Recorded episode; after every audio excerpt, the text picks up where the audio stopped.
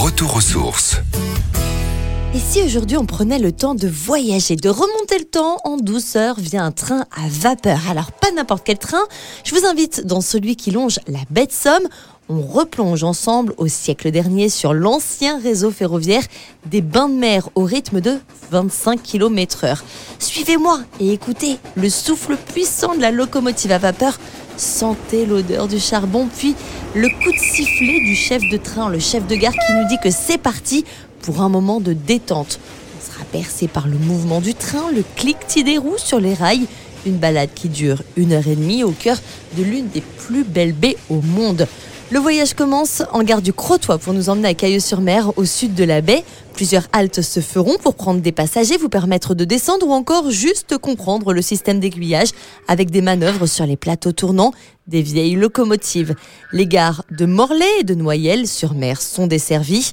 Puis, plus loin, nous arrivons sur le pont des Écluses de Saint-Valéry-sur-Somme pour franchir le fleuve qui flirte avec la marée. Ici, les paysages sont à couper le souffle. Entre marais, présalés et demeures à colombage, au loin, vous serez totalement dépaysé. Si vous décidez de rester à bord, le terminus se fera à Cailleux-sur-Mer. Vous serez alors à 800 mètres du front de mer via une plage de galets. Vous y découvrirez aussi les 400 cabines de plage qui donnent ce charme normand que tout le monde nous envie.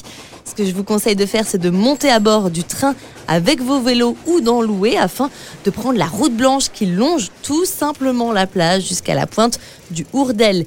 Une fois sur place, vous pourrez apercevoir phoques grises et veaux marins se trémoussant sur les rivages et dans la baie, de quoi ravir petits et grands évidemment. Sachez enfin que le train dispose d'un restaurant mais qu'il faut absolument réserver en amont sur le site chemin de fer bedsomme.fr.